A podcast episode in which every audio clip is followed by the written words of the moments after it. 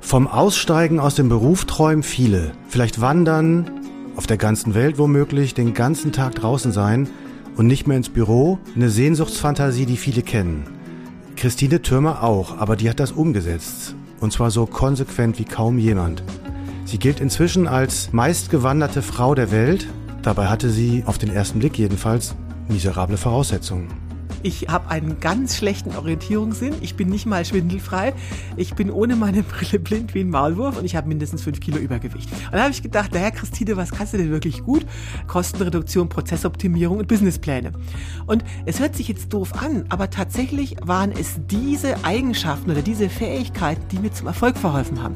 Vorher war sie Managerin. Sie hat Firmen saniert. Heute aber spreche ich mit ihr darüber, wie sie mit der Einsamkeit klarkommt auf ihren Wanderungen, mit der Angst und wie es ist, nur noch zwei Termine am Tag zu haben, nämlich Sonnenaufgang und Sonnenuntergang, wie sie sagt. Sie hören den Podcast Beruf und Chance. Mein Name ist Uwe Marx, ich bin Wirtschaftsredakteur bei der FAZ.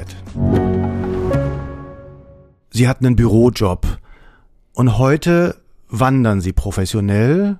Wir wissen einiges von Ihnen, zehntausende Kilometer. Sie fahren viel Fahrrad, Sie sind quasi nur draußen. Jetzt sind Sie hier bei der FAZ, links und rechts Büros, die typische Ausstattung, Büromenschen, kriegen Sie da die Krise, wenn Sie in so einem Umfeld äh, sich bewegen müssen und denken sich, oh Gott, zum Glück habe ich das hinter mir gelassen? Überhaupt nicht. Also ich bin ja keine Aussteigerin, ich bin eine Umsteigerin. Äh, Unterschied ist, Aussteiger, die gehen aus einer unbefriedigenden Lebenssituation raus, flüchten quasi und bei mir ist es ganz anders. Ich habe damals unheimlich gerne gearbeitet. Es war eine total tolle Zeit, die möchte ich nicht missen. Ich habe einfach nur gedacht, okay, jetzt weiß ich, wie das mit der Karriere geht. Jetzt äh, wird es Zeit, mal was anderes auszuprobieren. Also ich habe da gar keine Berührungsängste. Ich finde das toll hier. Also Sie bleiben noch ein bisschen. Ja, unbedingt. Sehr gut. Ähm, könnte man Ihre berufliche Laufbahn so zusammenfassen? Großes Büro, eigene Sekretärin, Dienstwagen, sagen wir mal sechsstelliges Jahresgehalt alles prima? Ja, wovon ich einen sehr ähm, schrägen Beruf hatte. Ich war ja in der Unternehmenssanierung tätig.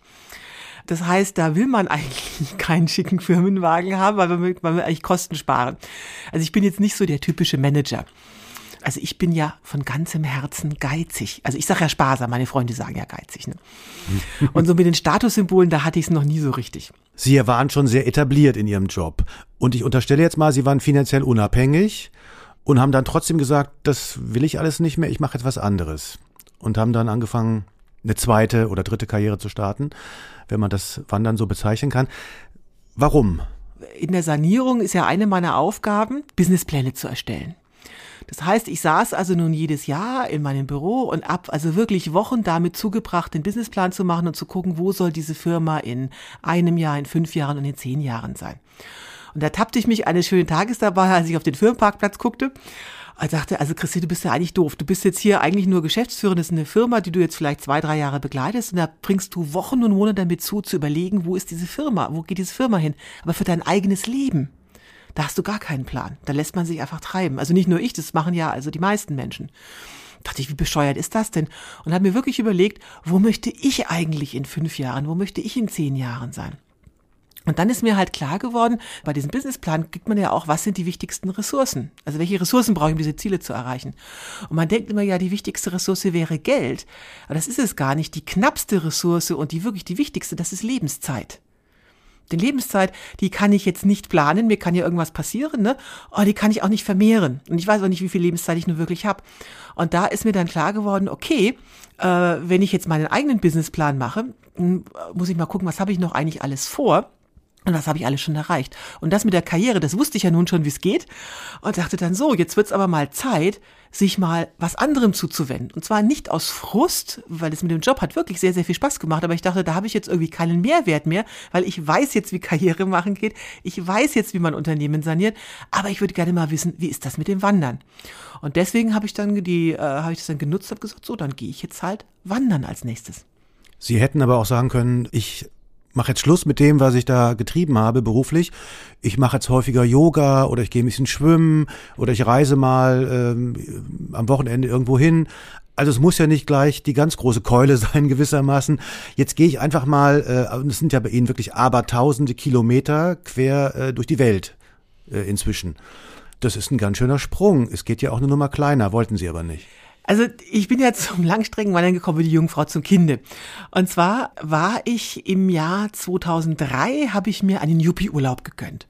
Und damals war ich in Kalifornien und habe mir neben, also habe mir Los Angeles angeguckt und San Francisco und habe da eben auch einen Ausflug in den Yosemite Nationalpark gemacht. Und da saß ich nun eines schönen Tages mit meiner niegelnagelneuen Ausrüstung vom äh, Outfitter hier, ne? Also wie, wie, wie so richtig wie in der Autowerbung, da saß ich da vor meinem Zelt und kurz vor Sonnenuntergang tauchten auf diesem Campingplatz so ein paar skurrile Gestalten auf, die ganz anders aussahen, als ich so Wanderer aus der deutschen Outdoor-Werbung kannte. Ne? Die waren also so richtig zerlumpt, braun gebrannt, völlig verdreckt und anstatt dass so, ich hatte so einen robusten Trekkingrucksack, hatten die nur so eine Art Turnbeutel dabei. Ne? Und ich war total neugierig, bin da hingegangen und gesagt, na, was, was macht ihr hier eigentlich? Ne? Und wirklich ihre Antwort, die hat mein ganzes Leben verändert, weil die sagten, ja, wir wandern von Mexiko nach Kanada auf dem Pacific Crest Trail. Der verläuft auf 4277 Kilometern von der mexikanischen bis an die kanadische Grenze. Und diese Leute, die heißen Through Hiker, also Durchwanderer, weil sie diese Strecke in einer Saison durchwandern, also ja, Through Hiken. Ne? Und da hatte ich dann irgendwie Blut geleckt, weil die haben so eine Begeisterung ausgestrahlt. Also die waren so minimalistisch, aber die total glücklich und total gut drauf. Und äh, ich dachte, oh Gott, äh, das würde ich ja auch gerne machen. Aber ich habe mich natürlich nicht getraut, da loszulegen. Ne? Warum nicht? Naja, ich hatte damals, ich war, äh, wie alt war ich damals? War ich 36, hatte meinen ersten richtig tollen Karrierejob, da war ich Prokuristin und dachte, ja, ich kann ja nicht einfach den Job so hinschmeißen. Ne? Kann ich, also für so eine Schnapsidee, weil es ist ja eine Schnapsidee, von Mexiko nach Kanada zu wandern. Ne?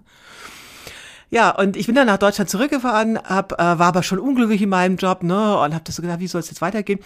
Und da bin ich dann auch wirklich loswandere, hat das Schicksal mir zwei Tritte in den Hintern gegeben und bin ich unheimlich dankbar. Ich bin nämlich zum ersten, ich bin zweimal gekündigt worden in meinem Leben und das war damals zum ersten Mal, bin ich äh, wirklich wie im schlechten Film gekündigt worden am letzten Werktag vor Weihnachten. Oh Gott. Also so richtig, aber auch so voll wie im Film, ne? Sie haben jetzt zehn Minuten Zeit, ihre persönlichen Sachen zu packen und dann bin ich da, da raus eskortiert worden. Muss dazu sagen, ich war dort Prokuristin und klar, wenn ich jetzt da irgendwie Mist baue, ich kann ja die halbe Firma verkaufen. Das heißt, man äh, in so einer Position werden sie dann sehr schnell äh, gegangen, damit man einfach kein Unheil mehr anrichten kann. Mhm. Und ich stand dann da so und war natürlich total tief getroffen aber habe dann sofort sogar in dieser Kündigungssituation gedacht, ah, das passt jetzt aber terminlich ganz gut, weil die Wandersaison in USA, die beginnt ja im April, ne? Da hätte ich jetzt genau noch drei Monate für die Vorbereitung, eigentlich ganz super, ne? Und damit ich dann auch wirklich loswandere, ist da noch was Zweites passiert. Das war eigentlich sehr viel dramatisch. Also ich war noch am Überlegen, das ist klar, das ist schon einschneiden, wenn sie so auf dem Karrieretrip sind und dann werden sie gekündigt und rückblickend ist es auch klar, die Sanierung war erledigt, dann muss man gehen, aber trotzdem muss ich das erstmal alles verarbeiten. Das war einfach sehr viel. Ja, und äh, das Zweite, was passiert war, war viel dramatischer. Ein guter Freund von mir, der auch so ein Juppie war, der war Architekt, äh, auch schicker Firmenwagen, Penthouse-Wohnung und so. Und der hat mit, der war genau zehn Jahre älter, der hat mit 46 Jahren einen Schlaganfall erlitten. Und den hat er zwar überlebt, aber mit irreparablen Hirnschäden auf dem geistigen Niveau eines Dreijährigen. So, der konnte anschließend nicht mehr laufen, nicht mehr sprechen, kaum mehr schlucken. Ich war ja nun frisch gebackene Arbeitslos, ich hatte also sehr viel Zeit und ich habe ihn dann also jeden zweiten Tag erst im Krankenhaus und dann im Pflegeheim besucht. Und spätestens durch sein Schicksal ist mir dann eben klar geworden, das, was ich gerade gesagt habe, äh, der hätte nie damit gerechnet, dass er quasi plötzlich so aus dem Gefecht gezogen wird. Der ist auch wenig später bei dem weiteren Schlaganfall verstorben. Aber dieses Schicksal hat mir halt gezeigt, dass wirklich diese wichtigste Ressource im Leben, das ist eben nicht Geld, sondern das ist Zeit. Ne? Also äh, Geld kann ich planen, Geld kann ich vermehren, aber Lebenszeit eben nicht. Und durch dieses Schicksal dachte ich da, ja super, das passt jetzt alles zeitlich genau und jetzt hast du eh eine Lücke im Lebenslauf und jetzt gehst du einfach wandern. Ja, und das war meine erste Wanderung. Da bin ich dann losmarschiert. Mussten Sie ins Risiko gehen, also äh, finanziell? Hatten Sie eine Rückfalloption? Wenn das nicht funktioniert, dann habe ich, dann gehe ich wieder äh, arbeiten als Saniererin. Ähm, wie sind Sie da rangegangen? Also ich bin ja, also diese erste Wanderung 2004, da hatte ich natürlich Rücklagen. Also ich bin von ganzem Herzen ja sparsam. Ne? Das heißt, also ich konnte da easy ein Jahr überbrücken. Ich muss dazu sagen, das letzte Bett, was ich besessen habe, das war in meinem Elternhaus und da bin ich mit 18 Jahren ausgezogen. Jetzt bin ich 55, habe immer noch kein Bett. Ich schlafe auf einer Matratze auf dem Fußboden. Mittlerweile immer schon auf Europaletten. So, das heißt, ich habe zwar immer sehr gut verdient, aber ich habe das nie ausgegeben, das Geld. Das heißt, ich hatte auch schon mit Mitte 30 ein relativ gutes Polster, um davon leben zu können. Ne? Ähm, und Sie schreiben Bücher, Sie halten Vorträge, also Sie sind, wie Sie schon selber gesagt haben, keine Aussteigerin, sondern Sie arbeiten weiterhin, nur irgendwie anders. Ist das so viel befriedigender, wie Sie das erhofft oder erwartet hatten? Also war das einfach die beste Entscheidung Ihres Lebens?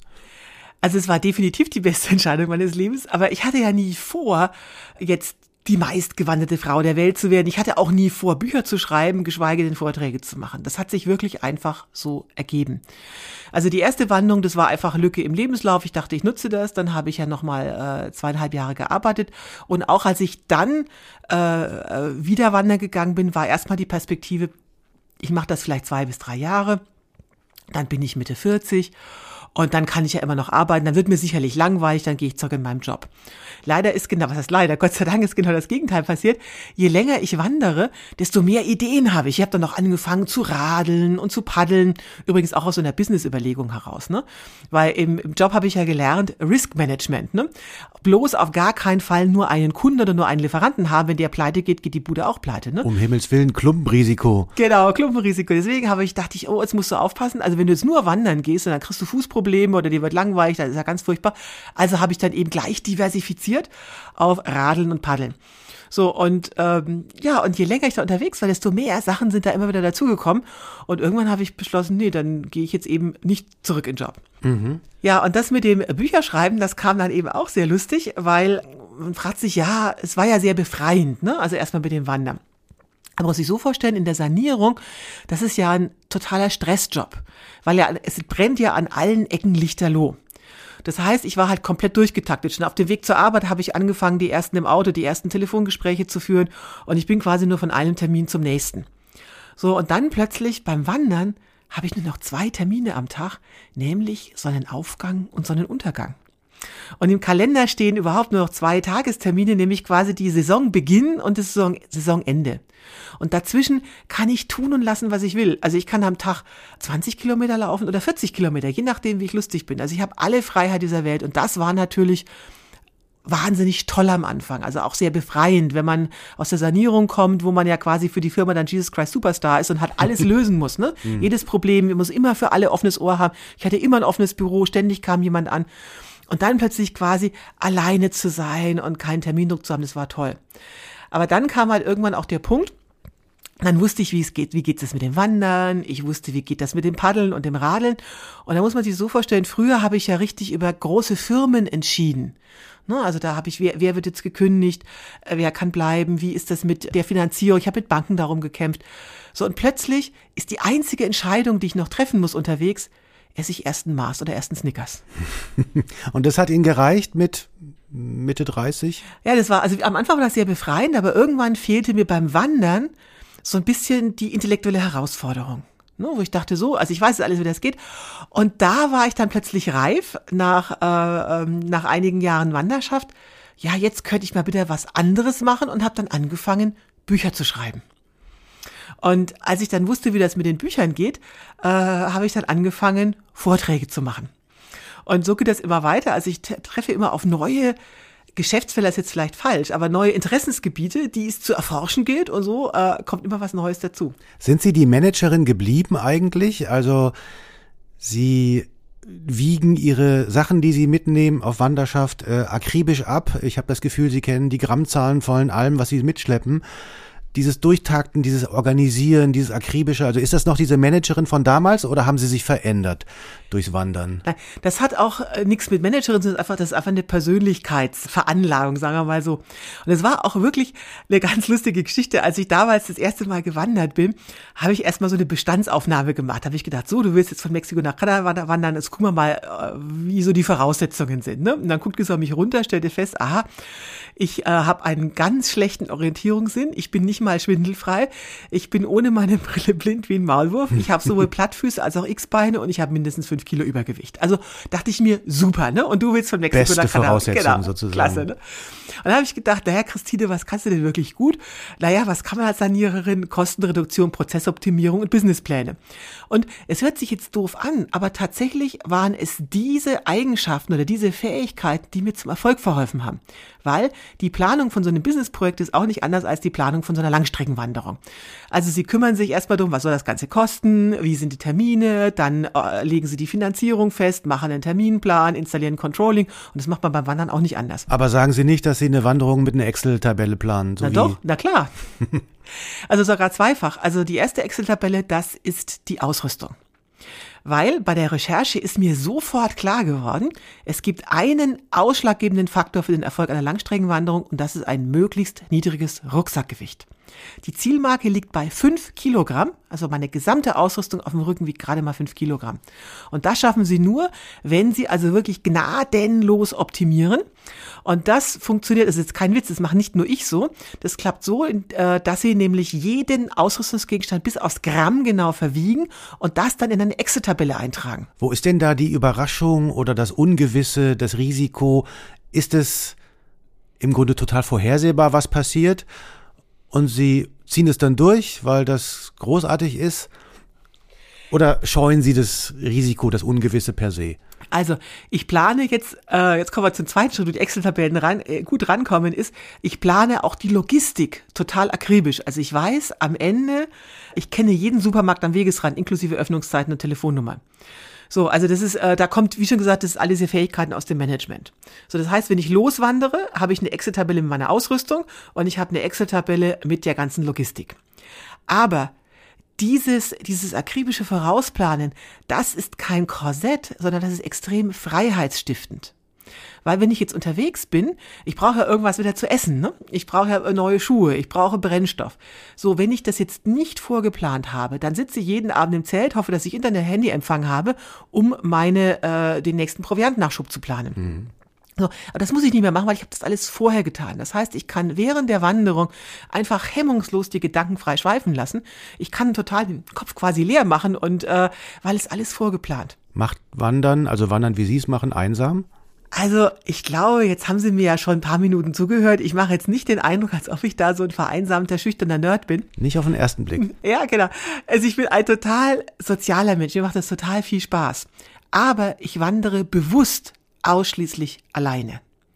Und das hat was mit dem Wandern zu tun. Das ist einfach eine unglaublich egozentrische Angelegenheit. Also ich mache ja nichts unter 1000 Kilometer, da geht's ja erstmal richtig los. So, und diese langen Distanzen, die schafft man wirklich nur, wenn man gnadenlos das eigene Tempo geht und den eigenen Stil. Jetzt kann man sich vielleicht ein, zwei Tage an den schnelleren oder langsameren Partner anpassen. Aber wenn das über Wochen und Monate geht, dann gehen sie sich unwahrscheinlich auf die Nerven. Oder aber der Langsamere bekommt total körperliche Überlastungserscheinungen, weil er versucht hat, versucht eben mitzuhalten. Und über der Frage, macht man jetzt einmal die Stunde fünf Minuten Pause oder einmal am Tag eine lange Pause, da können Ehen zerbrechen. Also wenn ich, ich habe ganz viele Ehepartner, unter, also Ehepaare unterwegs getroffen und die trennen sich sogar tagsüber zum Laufen. Also die verabreden sich dann zum gemeinsamen Zelten, laufen aber separat, um diesen Problemen aus dem Weg zu gehen. Haben Sie mehr Freunde verloren oder mehr gewonnen? Weil wenn Sie sich so lange äh, aus dem Staub machen, für Monate verschwinden, da müssen doch auch Freundschaften drunter leiden. Wie ist da so die Gesamtbilanz? Also fangen wir mal an mit den Freunden, die man unterwegs gewinnt. Tatsächlich äh, habe ich ganz, ganz viele Trail-Freunde. Da gibt es sogar einen englischen Fachbegriff für, das heißt Tramily. Das ist quasi die Zusammenfassung von Trail Family. Also auf diesen langen US-Trails, die ich am Anfang gegangen bin, die gehen ja alle, gehen dieselbe Richtung, alle gehen in derselben Jahreszeit. Und da wird man richtig zusammengeschweißt durch die vielen gemeinsamen Erlebnisse. Und ich habe heute noch Kontakt zu den Menschen, mit denen ich 2004 meine erste Langstreckenwanderung gemacht habe. Weil das ist so prägend. So, also es hab, ich habe also sehr viele Trail-Freunde dazu gewonnen. Plus, da gibt's natürlich auch noch Leute am Wegesrand, die man eben kennenlernt. Also da sind viele Freunde, ich würde eher sagen auch Bekannte dazugekommen, weil das natürlich in der Regel halt Menschen sind, die nicht in Deutschland leben. Und jetzt zu meinen Freunden zu Hause. Da ist es tatsächlich so gewesen, dass ich einige Freundschaften verloren habe weil ich habe dadurch gelernt, dass Menschen Freundschaft unterschiedlich definieren. Das versuche ich jetzt mal ganz wertfrei zu sagen. Es gibt Menschen, für die ist Freundschaft, dass man sich halt zum Bier trifft, gemeinsam irgendwie ins Kino geht. Und da bin ich einfach nicht die geeignete Freundin dazu, weil ich bin halt einfach nie da. Andererseits haben die verbliebenen Freunde, die haben dann sehr schnell festgestellt, hm, wenn ich jetzt ein Jobproblem habe oder Liebeskummer, die Christine, die kann ich schon früh um sechs anrufen. Und nicht nur, dass man mich zwischen Sonnenaufgang und Sonnenuntergang jederzeit anrufen kann, ich habe auch noch alle Zeit der Welt und vor allen Dingen auch unheimlich viel Energie, um diesem Problem auch zuzuhören. Das macht mir wirklich unglaublich viel Spaß. Das heißt, ich habe eigentlich auf jeder Wanderung irgend so ein Pet-Project, wo mich einer anruft. Äh, also neulich hatte ich einen, der gerade irgendwie sein Start-up verkaufen will. Ne? Dann formuliere ich mit dem irgendwelche Businesspläne oder kümmere mich, äh, wie er sich um seine Mitarbeiter dazu kümmert. Also was ich schon an Kündigungen, Abmahnungen und Zeugnisse geschrieben habe unterwegs, ist unglaublich, weil ich Leute immer am Telefon habe. Und ich habe ja ganz viel Zeit, um die dann auch zu beraten. Und wie machen Sie das technisch? Äh, also einerseits äh, wenig Gewicht mitnehmen wollen und gleichzeitig kommunizieren. Haben Sie ein Smartphone, das reicht? Also ich gebe jetzt zu, das ist meine größte Gewichtssünde. Auf manchen Trails habe ich sogar zwei Smartphones dabei. Und zwar aus dem einfachen Grund, das Smartphone, das ist wirklich meine Lifeline. Und zwar in mehrfacher Hinsicht. Also erstens, damit kann ich das dann rechtfertigen, dass ich zwei Smartphones dabei habe. Das ist auch mein Navigationsmittel. Also ich habe ein GPS-Gerät und als äh, zur Absicherung der Navigation habe ich das Ganze nochmal auf dem Handy. So, und bei ganz schwierigen Touren, äh, wenn ich weiß, ich bin irgendwo in der Wüste und bin aufgeschmissen ohne Navigation, dann, dann nehme ich zwei Handys mit. Was wiegt ein Handy? Naja, so um die 200 Gramm wiegt das schon. Ne? Okay. Das, ist, das ist wirklich bitter. Das Handy ist gar nicht das Problem. Das Problem ist die Powerbank. Ich muss das ja wieder mhm. aufladen. Die Powerbank, die wiegt 360 Gramm, das ist viel, viel, viel schlimmer. Das heißt, Powerbank und äh, Handy wiegen ungefähr so viel wie fünf Tafeln Schokolade. Ja, das ist leider wirklich dramatisch, aber das Handy, das hat ganz viele Funktionen. Also es ist erstmal das Backup äh, für die Navigation. Es ist meine einzige Kamera. Ich habe keinen Fotoapparat dabei, ich habe nur das Handy. Es ist auch mein Unterhaltungsprogramm, weil ich höre tagsüber wirklich stundenlang Hörbücher und Podcasts. Und ich telefoniere dadurch halt auch. Also gerade wenn ich in Europa unterwegs bin, EU-Roaming bin ich großer Freund von. Ne? Da rufen mich dann an meine Freunde an, also gerne auch früh um sechs. Und ich diskutiere dann mit denen eben Businesspläne und äh, Liebeskummer und sowas. Ne? Ich bin selber mal 600 Kilometer gewandert. Guter ähm, Anfang. Es war nicht der Anfang, aber vielleicht auch noch nicht das Ende, wer weiß, jedenfalls 600 Kilometer. Ich hatte das Gefühl, man kann in der Zeit schon eine Menge nachdenken. Also, man hat, kann stundenlang grübeln und über alles äh, im Leben nachdenken, was man sich so zurechtlegt. Aber irgendwann dreht man sich auch um sich selbst. Also die äh, Gedanken kommen wieder und es wird äh, nochmal das Gleiche durchgedacht. Ist es nicht furchtbar öde oder fällt Ihnen da immer noch was Neues ein, nachzudenken, wenn Sie äh, 60.000 Kilometer in Ihrem Leben gelaufen sind? Wie viel Leerlauf war dabei? Wie viel äh, unnütze Gedanken, gar keine Gedanken oder wieder wahnsinnig originelle? Also, äh, Sie haben jetzt nicht dazu gesagt, wo Sie wandern waren, aber ich weiß nicht, Sie waren auf dem spanischen Camino, ne? Ich weiß, dass Sie den Jakobsweg nicht mögen, um es so zu formulieren. Aber lassen Sie alles raus. Also, äh, äh, wenn Sie nämlich jetzt wie ich in der Wildnis unterwegs gewesen wären, dann würden Sie sehr schnell feststellen, 90 Prozent der Gedanken eines Langstreckenwanderers drehen sich unendlich um ein Thema, was sich nie erschöpft, und das ist das Essen. Weil ich muss mich so reduzieren, ist ja nur irgendwie Tütengerichte, ne? Und ich kann stundenlang drüber nachsinnen, was esse ich jetzt in der nächsten Stadt, wenn es endlich wieder ein vernünftiges Restaurant gibt. So, also das ist erstmal vorne weggenommen. Also ich essen, also äh, unglaublich. So, aber die restliche Zeit habe ich tatsächlich überhaupt keinen Leerlauf, weil ich habe ja diese Podcasts und Hörbücher. So, und äh, da gibt's auch wieder eine lustige Geschichte zu. Ich habe diese Hörbücher und äh, habe ich natürlich dabei auf so einer Micro-SD-Karte. Und als die Micro-SD-Karten noch relativ klein waren, so zwei oder vier Gigabyte, habe ich die mal vollgeklatscht und habe ich dann gezwungen, eine Micro-SD-Karte erst zu Ende zu hören. So, und dann äh, habe ich immer angefangen, erst mit den Krimis, dann kommen so die Liebesromane, dann kommt die deutsche Klassik und ich weiß noch, auf einer Micro-SD-Karte war am Ende das Nibelungenlied in Mittelhochdeutsch mit neuhochdeutscher Übersetzung und Kommentaren des Literaturprofessors Peter Wabnewski. Zehn Stunden Nibelungenlied. Und ich dachte, Christine, wie bekloppt bist du, dass du das überhaupt äh, mitgenommen hast? Und ich habe mich dann beinhart gezwungen, das zu hören. Ich war auf dem Florida Trail unterwegs. Ne? Und während Siegfried mit dem Drachen kämpfte, planschten nebenbei die Alligatoren. Ne? Also es war wirklich sehr dramatisch. Und ich sage Ihnen, ich war so fasziniert von diesen Nibelungen. Ich konnte überhaupt nicht mehr aufhören. Also kein normaler Mensch hört sich das Nibelungenlied in Mittelhochdeutschen, aber ich habe ja nichts anderes zu tun. Können Sie mal eine Kurzzusammenfassung geben in zwei Minuten? Ja, beim Nibelungenlied geht's. Nein, das war ein Scherz. ähm, ja, aber tatsächlich, nein, die kommt jetzt, weil beim Nibelungenlied geht's, habe ich festgestellt, um ganz spannende Themen. Da geht's ja um Loyalität, um Treue, um Rache. Das sind ja ganz aktuelle Themen, ne? Und plötzlich, da habe ich also Stunden drüber nachgedacht. Ich war so fasziniert. Ich habe mir das dann die Übersetzung von Pet Friedrich Hemmel geholt. Ich habe das dann später im Theater angeguckt. Also ich bekomme ganz viel philosophischen Input durch diese Hörbücher und durch diese Podcasts. Sie sind sowas wie ein Role Model wahrscheinlich auch für viele. Also ich sag mal, arbeiten und dann irgendwann umsteigen oder aussteigen, irgendwas Verrücktes machen, mal ganz raus aus diesen Zwängen, aus diesen beruflichen, das haben ja viele Menschen im Kopf trauen sich vielleicht nicht, haben nicht die richtige Idee, sind nicht in der richtigen Lebenssituation, wie auch immer. Ist es okay, wenn sie so gesehen werden, boah, schau mal, was die sich traut und ich würde gerne auch mal und was kann ich mir da zutrauen und was geht? Ist es für sie in Ordnung oder sagen sie, hey, vorsichtig Leute, äh, ich bin, kann kein Role Model sein in dem Sinne, weil das, was ich mache, ist so extrem, das können nur ganz wenige und das kann keine äh, Sehnsuchtsfantasie für irgendwelche ähm, Beschäftigten sein, sondern das ist hier mein eigenes Ding. Nicht verklären, was ich da tue. Ja und nein. Also erstmal bin ich ja die totale Antiverklärerin. Also wenn ich etwas liebe, ist es, irgendwelche Outdoor-Mythen zu zerstören. Äh, aber da kann man, kann man vielleicht nachher noch drüber reden. Also ich mache so ziemlich, ich bin so der, die Anti-Wanderin, ne? Ich höre Podcasts und Hörbücher, meine Klamotten kommen aus dem Discounter und ich finde, Landschaft ist mir scheißegal. So, das war so vorneweg. Aber trotzdem bin ich total, promote ich das Wandern total gerne und ich bin auch gerne Rollenmodell. Und ein Journalistenkollege hat, von Ihnen hat mal was wahnsinnig Schönes geschrieben, das war wirklich mit das Schönste, was je über mich geschrieben wurde. Der sagte, wer mir zuhört, der wird wieder daran erinnert, dass Wandern die demokratischste aller Outdoor-Sportarten ist. Und das hat mich total berührt, weil das ist wirklich meine Kernbotschaft. Wandern kann jeder. Jeder, egal ob sie jetzt dick oder dünn, jung oder alt, arm oder reich sind. Für Wandern brauchen sie keine tolle Ausrüstung. Sie, sie müssen nicht fit sein. Es geht mit ganz wenig Geld. Und äh, auch wenn Ihnen die Autowerbung jetzt das genaue Gegenteil erzählen will, was Sie alles an tollen Sachen brauchen. Also meine Sachen sind also komplett vom Discounter, ne, oder fast komplett vom Discounter. Und das finde ich total toll. Und vor allen Dingen bin ich sehr gerne Rollenmodell für eine ganz bestimmte Bevölkerungsgruppe.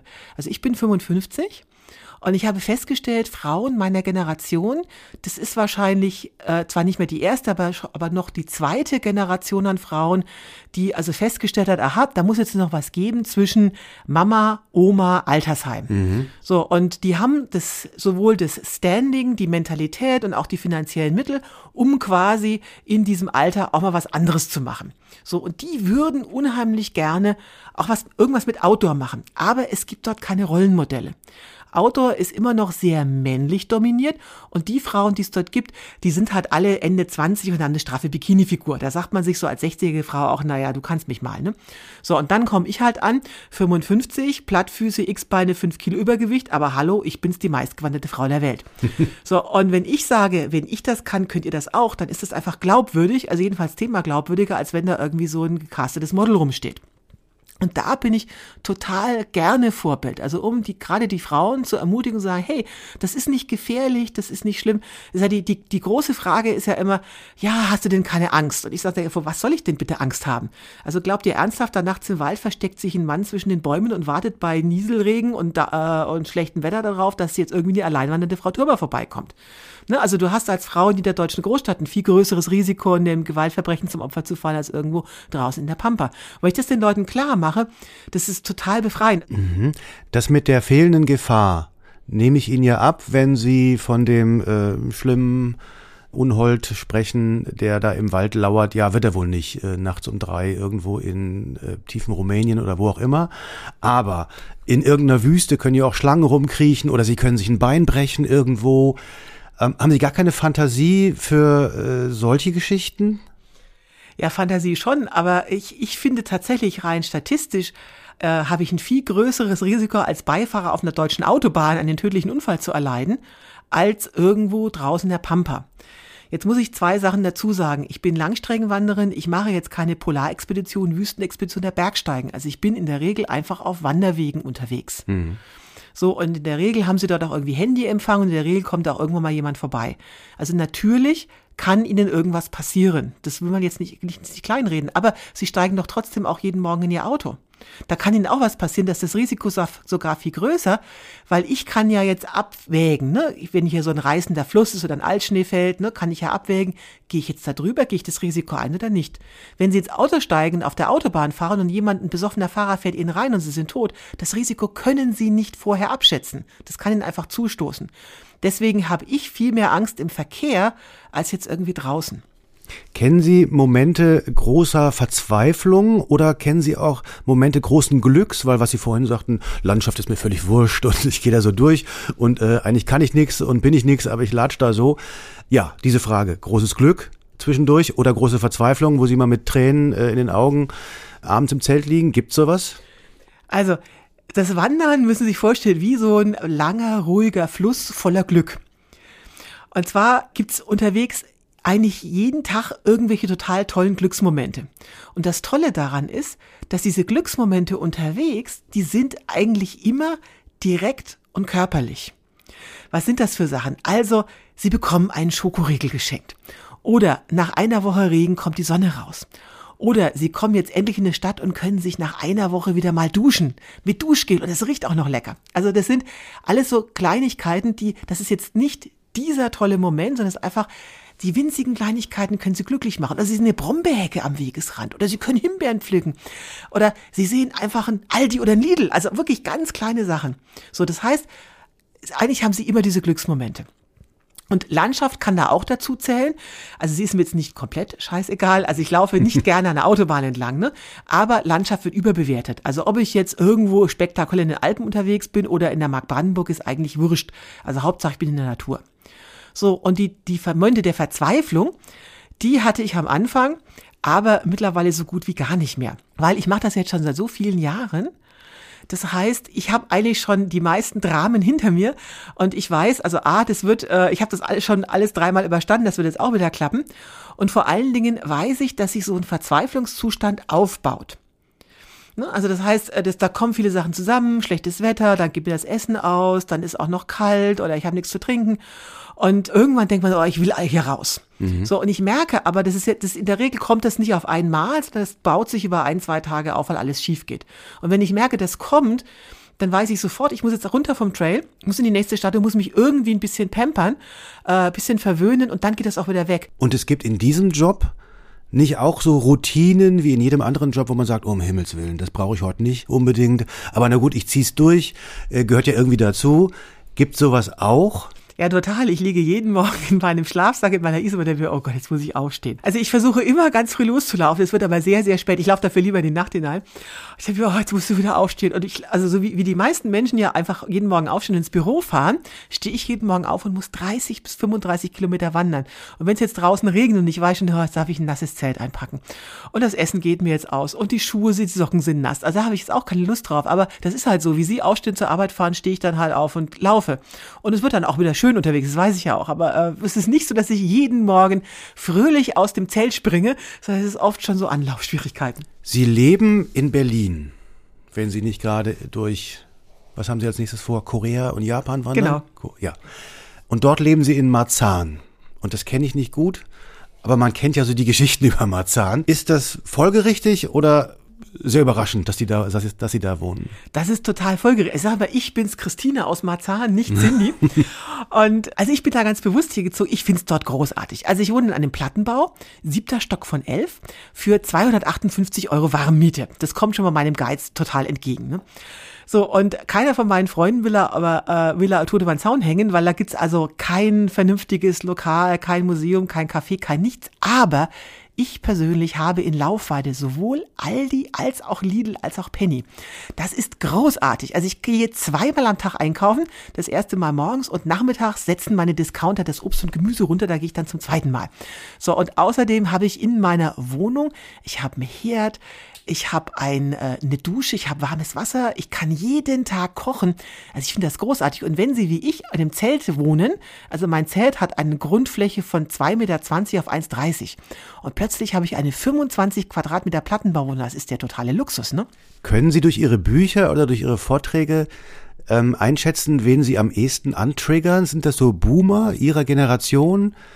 Äh, sind, äh, ist das die Gen Z, die noch auf der Suche ist nach dem äh, richtigen Weg im Leben? Wer springt so am meisten auf ihre Lebensgeschichte an? Am meisten sind das tatsächlich Frauen meiner Generation, also Frauen zwischen 45 bis hin teilweise zu weit über 80.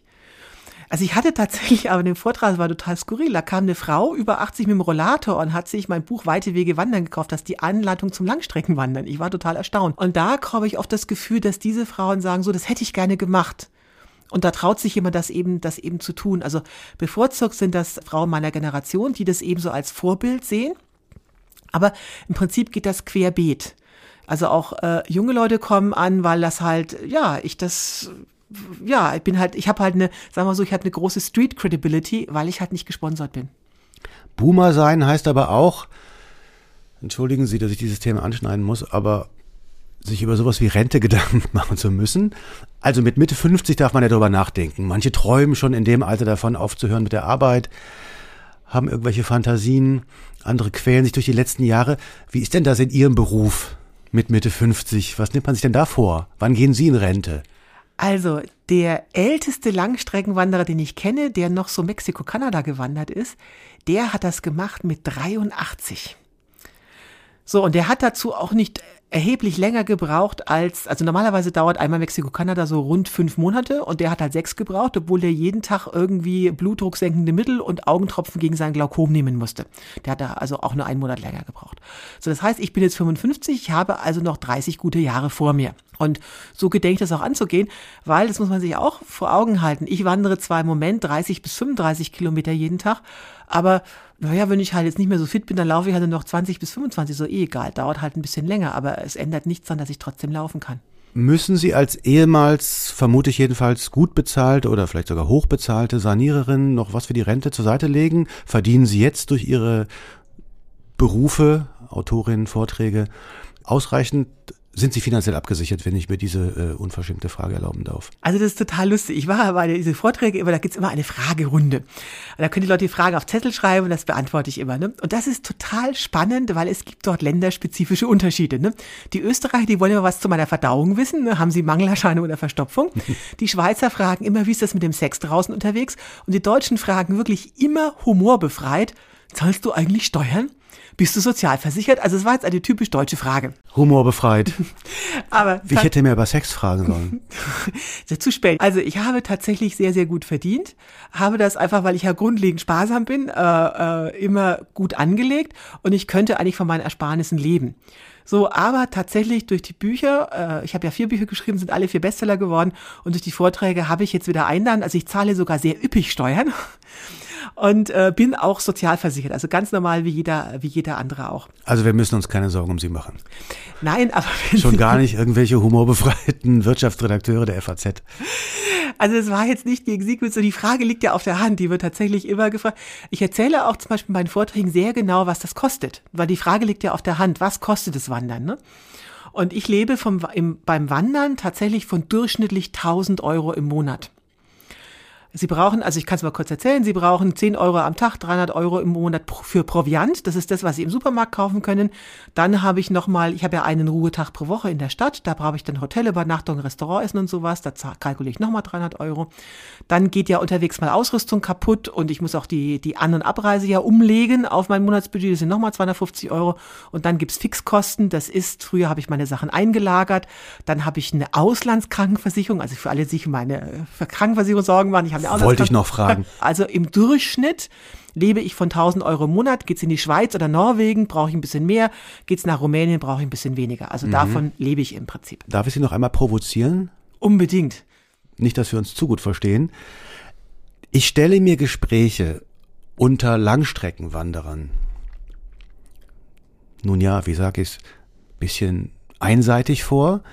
Ist es nicht so, wenn man nur diese Klientel trifft auf ihren Touren, dann spricht man über den nächsten Schlafplatz und man erzählt sich von irgendwelchen Touren, die man gemacht hat oder ob man eine noch kleinere Shampooflasche irgendwo gefunden hat, die weniger äh, Gewicht ähm, hat. Ist es nicht irgendwie, dreht sich nicht immer alles um dasselbe und ist es eigentlich zu, Sie wirken so breit interessiert, zu öde?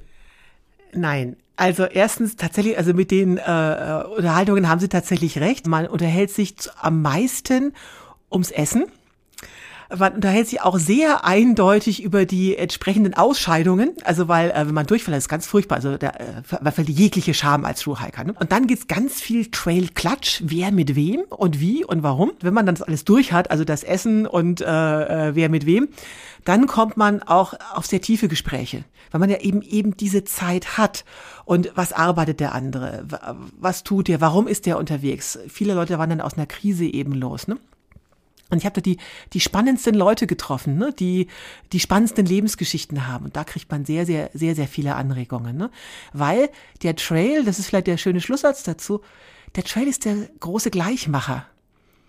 Wenn Sie äh, jetzt über den Berg müssen, dann nutzt es Ihnen nichts, ob Sie zu Hause eine äh, schicken Firmenwagen oder Sekretärin haben oder sechsstellig verdienen oder jetzt irgendeinen Sozialhilfe-Hartz-IV-Empfänger da mitwandert. Alle haben die gleichen Probleme. Alle müssen über diesen Berg und alle schwitzen und stöhnen. Und das ist total toll. Das erdet unwahrscheinlich, weil beim Trail sind alle gleich. Und jetzt liegt mir noch eine Frage auf der Zunge, ehrlich gesagt. Ich habe zu spaßbefreit über Finanzen und Versicherungen und Rente und sowas gesprochen. Und jetzt schmeißen sie mir den Ball sozusagen hin in Sachen, äh, wer mit wem auf einem Trail und ein bisschen Klatsch und Tratsch und vielleicht sogar äh, die, wer war das, die Schweizer fragen nach Sex? Nein, genau, die Österreicher. Die Schweizer, die Schweizer. Ähm, also sagen wir es mal möglichst harmlos. Auf einem Trail ist es nicht so langweilig in dieser Beziehung, wie man sich das ausmalen könnte, sondern auch da passieren interessante Dinge? Also erstmal betrachtet man sich unterwegs als asexuelles Wesen. Also wenn man da jemanden kennenlernt, da passiert erstmal gar nichts, weil dem Sex stehen also mehrere Hinderungsgründe entgegen. Also erstens, Sie müssen ja jeden Tag 30 bis 35 Kilometer schaffen und Ihr potenzieller Sexualpartner auch. Das, wenn Sie dann abends dann für Zeit hätten, sind Sie einfach viel zu müde, um was anderes zu denken als an Schlafen und zwar alleine. Außerdem haben sowohl Sie als auch Ihr potenzieller Sexualpartner sich die gesamte letzte Woche nicht mal ansatzweise gewaschen, weil also je nachdem, wie lange der letzte Ruhetag vorne weg liegt. Mein Zelt hat eine Grundfläche von 2,20 Meter auf 1,30, da passe ich kaum rein, ein zweiter wird schwierig. Aber wenn sie sich dann trotzdem finden und es tun, dann ist es wirklich großartig. Dann danke ich sehr, dass Sie hier waren. Passen Sie auf sich auf und genießen Sie es. In diesem Sinne, Happy Trails. Dank geht an die Redaktion, Angelika Fey und an die Produktion, Kevin Gremmel und David Brucklacher.